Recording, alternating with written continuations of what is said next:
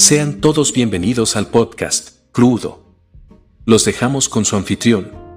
Bienvenidos al podcast Crudo. Sila, no mames. Que quieren matar a las Xochitl Galvez. Hay que protegerla. No mames, poeta. Casi, casi eh, el, el fantasma del magnicidio de este ¿Cómo se llama este candidato a la presidencia del PRI? Luis Donaldo Colosio, nuestro Kennedy. Otra vez, otra vez está ahí latente porque el pueblo, el pueblo tiene hambre, hambre de justicia. ¿Qué mamadas? No me dijo, no me refiero a eso, sino a que ahora resulta que se está orquestando o la posibilidad de que a esta mujer vende gelatinas se supone que no vendía gelatinas, a esta parte del pueblo, la única, la única mexicana en la contienda está en peligro. Pues yo, yo creo que por ahí lo, lo cabrón es corroborar que los medios de comunicación sí lo dijeron.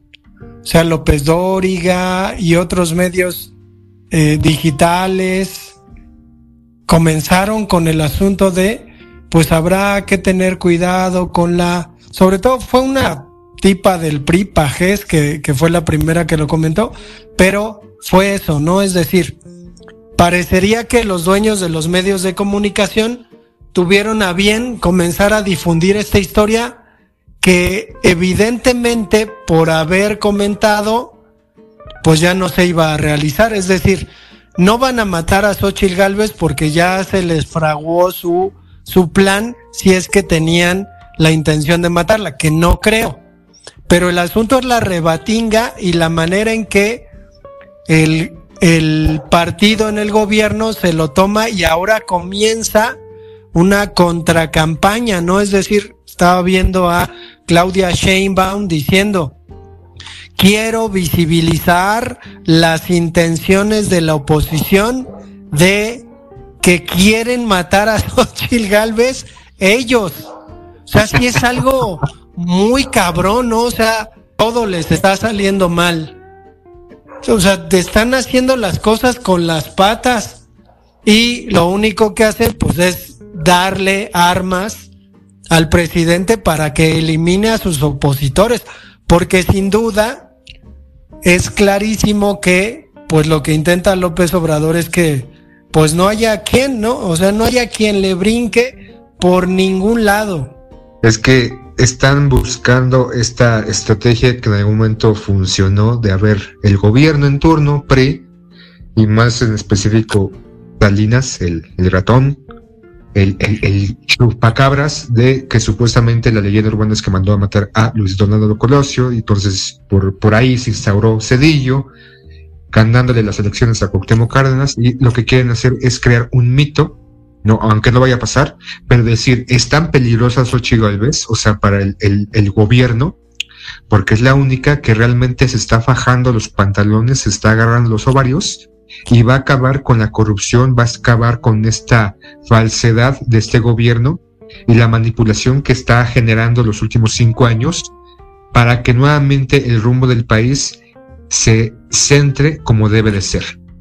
Una falacia, sin duda alguna, pero aquí la, contra, ¿no? Es el, es el juego, es un puto teatro, por, por donde lo veas, por parte del gobierno, por parte de la oposición. Estamos a merced de un teatro y somos unos malditos espectadores y sin duda los medios de comunicación, López Dóriga y todo que han retuiteado o reproducido esa supuesta o aparente posibilidad, sin dudas nos deja muy claro la manipulación de los medios de comunicación, cómo juegan, no les importa la gente, lo que les importa es estar al servicio de quien les pague más o de sus ideas o de sus corrientes o sus inclinaciones políticas y de ahí agarrarse para influir en los espectadores. Y que los demás se, se, se presten a este juego porque ya no solamente estamos atados como hace varios años a la televisión principalmente, al radio o a los periódicos, sino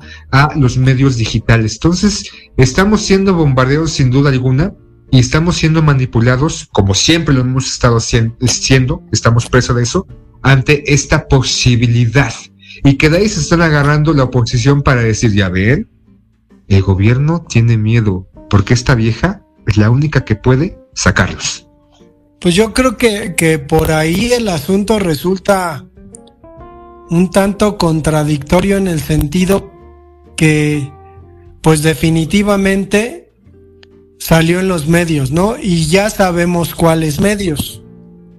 Entonces, que, que lo hayan expuesto, se me hace, se me hace muy cabrón porque además van un poco como a corroborar el asunto de lo que pasó con Colosio, es decir, pues de Colosio nadie se lo esperaba, ¿no? O sea, nadie esperaba que fuera a pasar algo así. De hecho, Colosio aparentemente apareció como pues alguien que iba a comenzar a cortar cabezas dentro del PRI e iba a hacer una limpia y pues resultó que, que pues no hizo nada más que allá con San Pedro, pero pues sí está, está canijo que los medios le hayan puesto atención a esto y hayan comenzado a maniobrar con esa información supuesta, que como dije, pues la primera que lo comentó fue esta tipa del PRI que se llama Pajés, pero de repente también pasa algo durante la semana que a mí me llama mucho la atención. Broso, que pues obviamente ya sabemos o creemos saber a qué intereses eh, obedece, comienza a hacer una crítica radical al PAN y después al PRI. Entonces, pues no sé ya, ya como para dónde están haciéndose, es evidente que eh, Xochitl Galvez de repente ya está siendo pues devastada y destruida, ¿no? Veía ayer un tipo que hizo un análisis puntual de una charla TED que dio esta mujer y pues la cacha en mentiras, ¿no? Por ejemplo, ella dijo, yo hacía 600 gelatinas en un día y las 600 gelatinas las vendía. Y entonces un matemático comienza a revisar la información y a poner, ¿no? En, en perspectiva real, qué es lo que significa hacer 600 gelatinas. Las conclusiones que saca es que por minuto de acuerdo al tiempo, porque ella dice que antes de ir a la escuela era cuando vendía esas gelatinas. Él, él dice, pues entre, entre 5 y 6 de la mañana vendía las gelatinas. Entonces lo que, lo que encuentra es lo siguiente. Xochitl Galvez vendía 10 gelatinas por minuto, cabrón. ¿Ah, cabrón? Ajá, 10 gelatinas por minuto. Tenía cooptado, es decir, le vendía gelatinas diario al 10% de la población del pueblo en el que vivía. Necesitaba para, pero el asunto está en la contradicción, ella dice que era muy pobre. Y el asunto está en la contradicción en que, por ejemplo, estos, estos, estas cajitas en donde se transportan las gelatinas, necesitaría 26 transportadoras de gelatinas para llevar de un lugar a otro por las 600 gelatinas que vendía a diario. Entonces, lo, lo que está pasando también es que, pues los medios son, no te perdonan, ¿no? Y, y todas las babosadas que hemos dicho aquí, sí, la un día van a salir. Entonces, un día van a salir, ¿no? Y entonces, el asunto es que no aspiramos a mucho en lo político, eso es lo bueno. Pero. Eh, bueno, tú no, yo sí. Ah, bueno, pero el asunto está en, en, ya te veo borrándolo todo, ¿no? Borrando el pinche podcast, pero el asunto es que la están cachando en sus mentiras y como hay registro de todo, pues resulta que la destruyen completamente, ¿no? Y a mí me llama la atención, por ejemplo, entrar a eh, los foros en donde toda esta información se da a conocer y pues la gente no cree, es decir, a mí lo que me interesaría es saber qué piensa la gente de a pie que comiencen a decir los medios de comunicación. Es que capaz de que hay un magnicidio y matan a Xochitl Galvez. O sea, yo creo que a la gente le vale o le da igual o hasta dice pues que la maten, pinche vieja sangre pesada, vieja mentirosa. Pero no sé cómo ve así la, el asunto. Es que es curioso sobre todo esto, ¿no? O sea, si nos podemos analizar los procesos de publicidad o que se han manifestado los distintos candidatos, realmente lo único que nos dejan es que todos son una bola de pendejos. Así de simple. O la gran mayoría. Pero que lo que están buscando no es que tú te inclines hacia ellos por lo que pudieran hacer políticamente o ostentando el cargo. Creo que, no sé si lo he mencionado anteriormente, esta ya es una campaña de ver quién, quién tiene más exposición en los medios para que se quede grabado su nombre y de repente cuando vayas a, a votar, porque según dicen, cuando tú votas, salvo las personas que ya están conscientes y la gente que va a votar por Morena va, a votar por, Morena, ¿no? Ya desde ahorita, y la que va a votar por el PAN va a votar por el PAN, pero son como el 30% de, del padrón electoral. Dicen que la gente llega a la casilla, ve la boleta y empieza en ese momento a de Tim Marín de Dopingüe o a pensar, venga, ¿por quién voto? No mames, o sea, ¿qué, ¿qué van a hacer?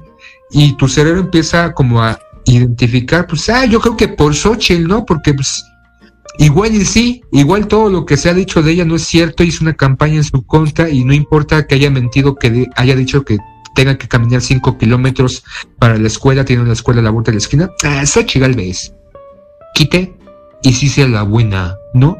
Chingue su madre. Pues lo, lo cabrón es que la oposición, si es que esto es una estrategia para que la gente vote por por Xochitl, pues está en corroborar la teoría de que Salinas mató a, a Colosio, ¿no? Es decir, ¿por qué, ¿por qué en el supuesto de que la vida de esta mujer corre, corre riesgo, ¿por qué se, se culparía al presidente, no? O sea, sí está, está muy cabrón y están jugando con, con algo que al final les puede salir el tiro por la culata porque están dando por sentado el asunto, ¿no? Es hay un magnicidio, la culpa es del presidente. Hubo un magnicidio con respecto a Colosio y la culpa no fue de Salinas, ¿no? O sea, eh, eh, hay entrevistas de Salinas de Gortari donde le preguntan directamente por el asunto del asesinato de Colosio y el cabrón se hace pendejo, ¿no? Y muchos priistas siguen defendiendo a Salinas con respecto a eso. Es un poquito como, como el magnicipio de, de Muriño, ¿no? Este cuate que era eh, secretario de gobernación de, de Calderón, que, que uno dice, bueno, ¿por qué lo matarían? Y uno dice, fue el narco.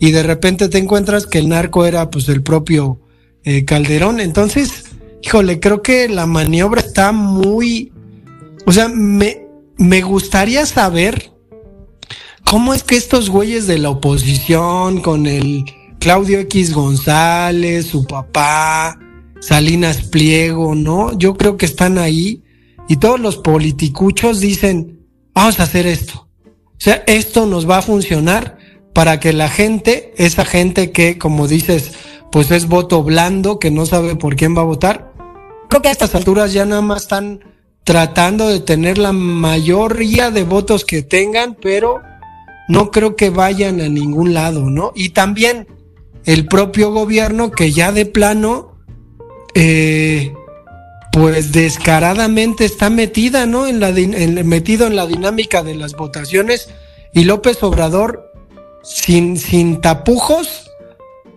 digo, no se cuestiona tanto, se da por sentado pero pues está violando la ley con respecto a hablar todo el tiempo de los opositores presidenciales.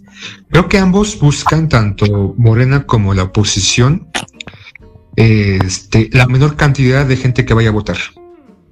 Esa es una. Abstinencia total. Creo que es, es su estrategia de ambos, de ambos, en mayor o menor medida. En el caso del presidente, está en campaña, un candidato más. Y si nos ponemos quisquillosos, eh, debemos de, de, alzar la voz, decir, no mames, cabrón, o sea, tú eres el presidente, y así como en su momento como candidato criticaste a Calderón, criticaste a Peña Nieto, o de meterse, de, de, de, sacar las manos, tú debes sacar las manos, pero al final de cuentas las acciones no les importa nada, absolutamente nada de eso en el caso del presidente. Lo de la noticia creo que están buscando la posición, a ver, a ver, chicle y pega, a ver, salió esto, en el caso de esta prista, pues vámonos sobre eso, ¿no? Y a ver si de ahí podemos jalar agua en nuestro molino. Estamos buscando a diestra y siniestra cualquier cosa, cualquier nota, cualquier postura, cualquier información, cualquier postulamiento para que la imagen de Xochitl Galvez penetre al inconsciente del electorado o del posible electorado. Y a ver, y a ver si funciona. Porque ahorita queremos que Xochitl Galvez esté en la pantalla, porque mucha gente no la conoce. Mucha gente, pues, ¿quién, quién putas madres es Xochitl Galvez? Y acaso aquí en la Ciudad de México y en su estado, pero de ahí en fuera no, no es tan, tan, tan conocida como puede ser Claudia Sheinbaum, que lleva más de un año haciendo campaña, en este caso de este Marcelo Ebrard, que desde su posición de canciller también ha sido muy visibilizado, no recuerdo otro canciller, igual tú puedes corregirme, que haya tenido tanta exposición en su cargo. Entonces, Xochitl Galvez tiene que competir contra la cantidad de gente que pueda conocer a estos dos candidatos o precandidatos o futuros candidatos y que ella tenga que posicionarse y están buscando todos los recursos y uno de ellos es este. No va a pasar nada, aparentemente, pero estamos hablando de Xochitl pues sí, dicen, ¿no? Que en política no importa si hablan bien o mal de ti, lo importante es que hablen. Y con respecto al canciller, pues no había esa figura de canciller antes, digo, se inventó en este gobierno con la intención de que pues hiciera los viajes que López Obrador no iba a hacer, por austeridad. Pero creo que, que al final, eh, pues queda claro, ¿no? Lo que ya se ha dicho en este podcast, que los partidos políticos lo que quieren es el poder para ellos. Digo, personalmente a mí me parece que lo que necesita el poder es continuar otros seis años, quizás un poco más, pero precisamente porque estoy convencido en que siempre se cambia de rumbo. Ahora, no sé, pues cómo se sienta Krill, ¿no? Porque a Krill, pues no lo quieren matar, güey. O sea, Nadie lo quiere. Podrido, que no lo quieren matar. Ya ves las declaraciones que dio que, que por güero eh, lo han difamado y que después ya se desdijo, ¿no? O sea, le dijeron, ¿dónde ha dicho eso el presidente? Y pues ya no supo ni dónde meterse, pero también está muy cabrón que la oposición esté jalando únicamente para eh, el lugar de Xochitl viéndola como, como su, su mejor carta, cuando pues personalmente creo que está desacreditada de antemano. Y la otra, hoy veía algunas encuestas, sobre todo en, en redes sociales, y la gente ya no está dando como favorita a Claudia Sheinbaum, güey. ¿A quién crees que están dando como favorito? A ver, dime. Adán Augusto. A huevo, mi viejito. Pues está cabrón. Está cabrón ahí como el vuelco que al menos en redes sociales con opiniones también muy radicales esté dándose por ahí ese vuelco, ¿no? Entonces, digo, es medio, medio. Es que desde el principio, desde antes de toda esta competición interna en Morena, según quien se vislumbraba como el posible candidato que iba a seguir en su mayor medida con la filosofía y la idea de el presidente Andrés Manuel López Obrador, el único de los precandidatos era Adán Augusto, que era el único de todos ellos que pudiera continuar con la filosofía y con la estrategia que ha seguido Andrés Manuel. Xochitl Galvez, este, perdón, Claudia Sheinbaum ya tiene su propia agenda, Marcelo Ebrard también tiene su propia agenda. Sobre Santiago Krill, al principio, antes de toda esta merequetengue y de esta disposición de los precandidatos que, y de cómo iba a ser la elección, el, el posible candidato de la oposición para la presidencia iba a ser Santiago Krill. Que esta Xochitl Galvez iba para la Ciudad de México. Pero a semanas antes, vieron que, francamente, Santiago Krill no iba a tener posibilidades absolutas de poder competirle a cualquiera de los otros candidatos. jalaron a Xochitl Galvez y de ahí vamos a, crear esta imagen, a consolidarla como la candidata. Y Santiago Krill pues ya se dio cuenta desde mucho antes de que pues, estaba ahí Xochitl Galvez y él su propia estrategia de que por ser güerito de ojos azules no lo querían, pero obviamente está dando patadas de ahogado. La fuerte, porque así la están colocando, no es por la capacidad, no es por la inteligencia, no es ni siquiera por la preparación o con la, están buscando a la mujer, porque la idea, la candidata o el posible candidato de Morena va a ser Claudia Sheinbaum. Entonces necesitamos a una candidata mujer, porque si Santiago Grill compite contra Claudia Sheinbaum, puta, no le gana ni a madrazos. Entonces necesitamos una mujer, una mujer indígena, una mujer del pueblo bueno.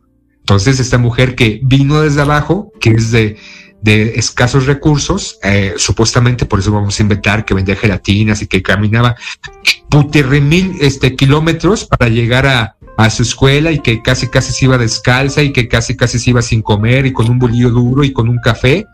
Entonces vamos a reinventar a Xochitl Galvez porque la única posibilidad de todos los que están, porque ni Mancera, ni este de la Madrid, ni ninguno de ellos le puede competir a el posible candidato por parte de Morena y, su, y sobre todo enfáticamente a no voten por Claudia. Pues sí, quién sabe cómo va a acabar. A mí lo que me llama la atención es si, si va Adán Augusto, pues Adán Augusto fue secretario de gobernación y ahí el pedo es, me quiero eh, como apartar de las prácticas políticas del pasado y vuelve a quedar el secretario de gobernación, que normalmente en los periodos priistas, pues el secretario de gobernación es el que seguía, ¿no? Entonces, ahí, ahí, digo, yo, yo he tratado como de defender el asunto de que, pues sí, Morena intenta hacer la política distinta, pero pues está medio, medio complicado. Pues vamos a dejar el episodio hasta acá, la Dios quiera, y Dios proteja a Xochitl Galvez, cabrón. Vamos a su campaña a cuidarla, cabrón. Sí, vamos, capaz, vamos. De que, capaz de que el propio peje saca la pistola, güey, mientras están tocando la culebra y le revienta plomazo en la cabeza a la Xochitl Galvez. ¿Sabes cuál es el plan de acabar de Xochitl Galvez? Es usar un peje, un pejejito cargado con un ladrillo y aventárselo entonces la va a descalabrar, le va a causar una conmoción, o ¿cómo se llama? Este, cráneoencefálica, y ahí se va a quedar.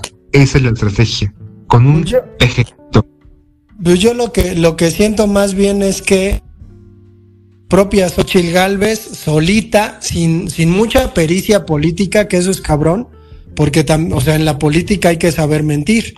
Y resulta que pues la Xochitl Galvez no ha sabido mentir o no cuadra sus pinches mentiras y pues ahí quedó.